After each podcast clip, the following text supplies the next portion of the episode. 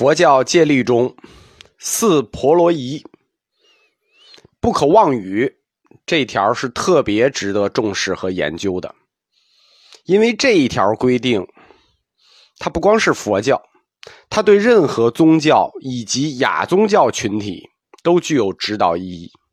比如说一些社会党团，宗教是一种群众运动，它一旦开始传播，人只要一多。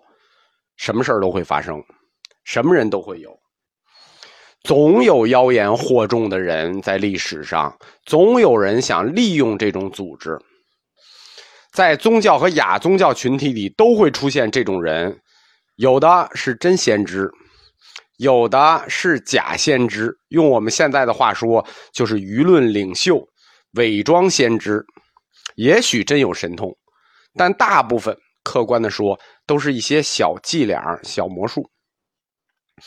一个宗教如果总有人冒出来称自己是先知，得了神通，这种事儿想想也是很头大的。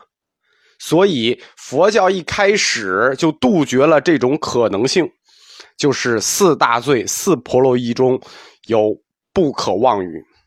所以我一再强调，这个不可妄语不是一般的胡说，是说我得神通，我得上人法。大家如果日常呢碰到一些大师啊，说得了神通，就告诉他这是四婆罗夷大罪。这一条规定加到佛教的四大戒中是有特殊原因的，这跟佛陀自己本人的出身有关。佛陀是什么出身？他是王子出身，乔达摩悉达多，人家是王族，人家不是普通老百姓。这个政治世家，人家懂政治，他就知道，如果在一个群体中，宗教类的、亚宗教类的出现了这种先知，他如一旦操纵了群体，会产生什么样的结果？就这个人是有政治感觉的，所以不得妄称有神通。在佛教一开始的这种规定，可以说是远见卓识的，并且佛教几千年在中国两千多年还能基本完整的保存下来，跟这一条都是有关系的。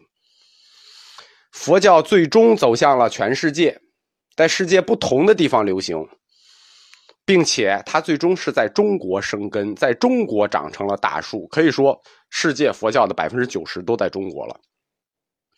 固然，它有佛教。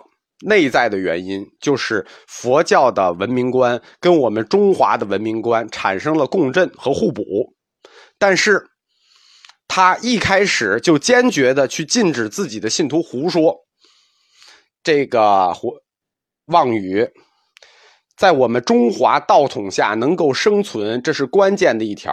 大家知道，在中国，你必须在我们的儒家道统下生存，如果你在不在这下面生存。你是很难存在的。我们历史上是出现过很多邪教的，包括佛教的一些分支，古代有，现代也有。那这一条因素啊，就是佛教能在中国彻底长大，在一个儒家文化的基础上长大，这是不可忽视的一条因素。因为我们客观的说啊，站在一个全球宗教的眼光去看，基督教也好呀，伊斯兰教也好呀，印度教也好呀。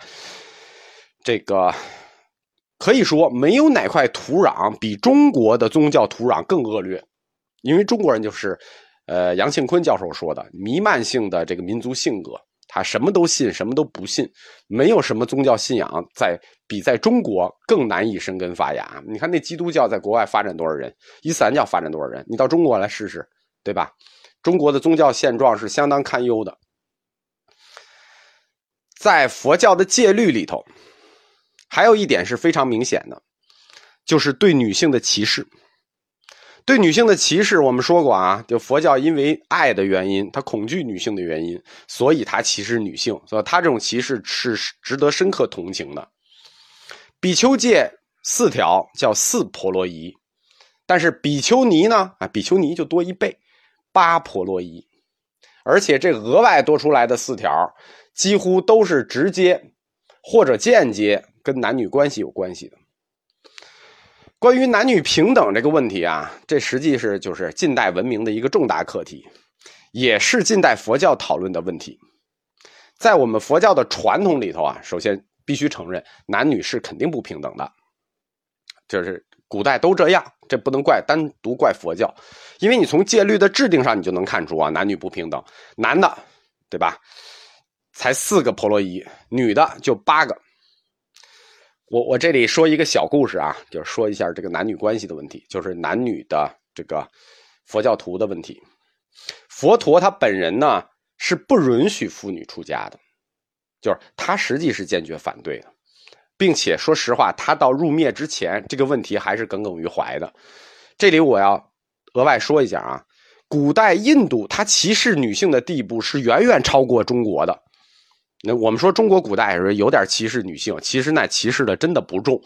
全世界女性地位最高的就是中国，那个印度古代那非常歧视女性，它有一个叫什么萨帝制度，到现在的印度也一样。中国古代对女性身份的这种歧视，就是对女性的歧视，实际是跟身份挂钩的，并不是说什么时候都歧视女性。女性她一旦进入了母亲这个角色。呃，祖母这个角色，那就不是被歧视的了啊，就就就没人敢歧视了，对吧？横看整个人类文明，中国自古至今对女性的这个看法和角度都不能叫歧视，就是真不能叫歧视。因为佛陀他本身不允许妇女出家，但是呢，有一个要出家的，对吧？大爱道，佛陀的养母就是他的姨妈。又是他的姨妈，又是他的养母，大爱道要出家，这可怎么办呢？对不对？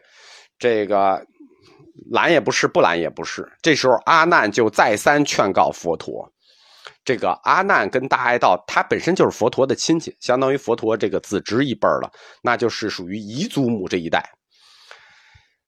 阿难再三劝告佛陀，并且这个。啊，应该是说就把这个隶属了佛陀小的时候这个大爱道对佛陀的养育之恩啊，就隶属了。就是书上说啊，就责问佛陀。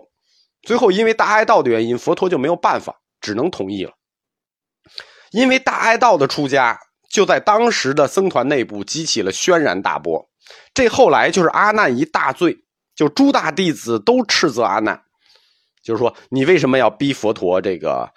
这个让这个女性出家，就情况是一面倒的啊，包括佛陀本人，佛陀本人是被逼的没办法，因为这个他姨妈的身份，然后整个情况一面倒，五百罗汉，阿难一个，那四百九十九一个，阿难一个人对付所有人，这就导致了阿难跟所有诸大弟子的关系都不好，不好到什么程度呢？佛入灭后第二年，诸大弟子皆正得阿罗汉果，唯阿难没有得。就是说，都都阿阿罗汉了，只有阿难，因为你犯了这大罪。阿难不光犯了这一个大罪啊，阿难犯了五六个大罪。最后，直到第二年雨季需要这个结集经文，那必须要阿难背诵，因为晚年的二三十年，阿难一直跟着佛陀。最后没有办法，就是这活必须阿难干，就还是有真本事，所以允许阿难在二十四小时之内速成了阿罗汉。与阿难形成对立面的是谁呢？就是这个戒学宗师，就是三学里戒学的宗师，以迦叶为首的律僧派。啊，律僧派就是以戒解脱为为宗旨的。虽然中国禅宗立迦叶为禅宗初祖，但是这件事情是非常奇怪的。为什么呢？禅宗是以标榜精神自由为特色的派别，而迦叶是佛教里头最保守的那个人，就是律僧之祖，对吧？让一个律僧之之祖来做思想自由派的禅宗祖师，这个事也有点特殊。迦叶本人他是性格非常古板的啊，他对女性出家这个事是坚决反对。所以后世实际禅宗确实理论上说应该立阿难为他的宗宗师，而不应该立迦叶。迦叶他本身文化程度也比较比较低，他就是严守戒律，而代表智慧的呢是阿难。后来也因为阿难他为女性出家所做的这种工作，这种巨大的贡献，所以所有的庵里，就是所有的这个尼姑庵里，女性寺庙都会供奉阿难塔来纪念他。当时因为女性出家的原因，我们说啊，僧团有轩然大波，但是佛陀是同意了，虽然他本人不愿意，但他同意了，导致的情况是当时的局面基本上是失控了，就是整个僧团的局面就失控了，佛陀就差一点没压住，佛陀在很困难、很困难的情况下摆平了这个局面，并且特意说，就佛陀留下就留下话，原文在《善见律毗婆沙》这本经书里说。何以佛不听女人出家为净法故？若度女人出家，正法只得五百年；由佛制比丘尼八境，正法还得千年。啊，本来佛法可以长住，因为女性出家，所以正法只能五百年。这就是正法五百年的一个啊一个理由吧。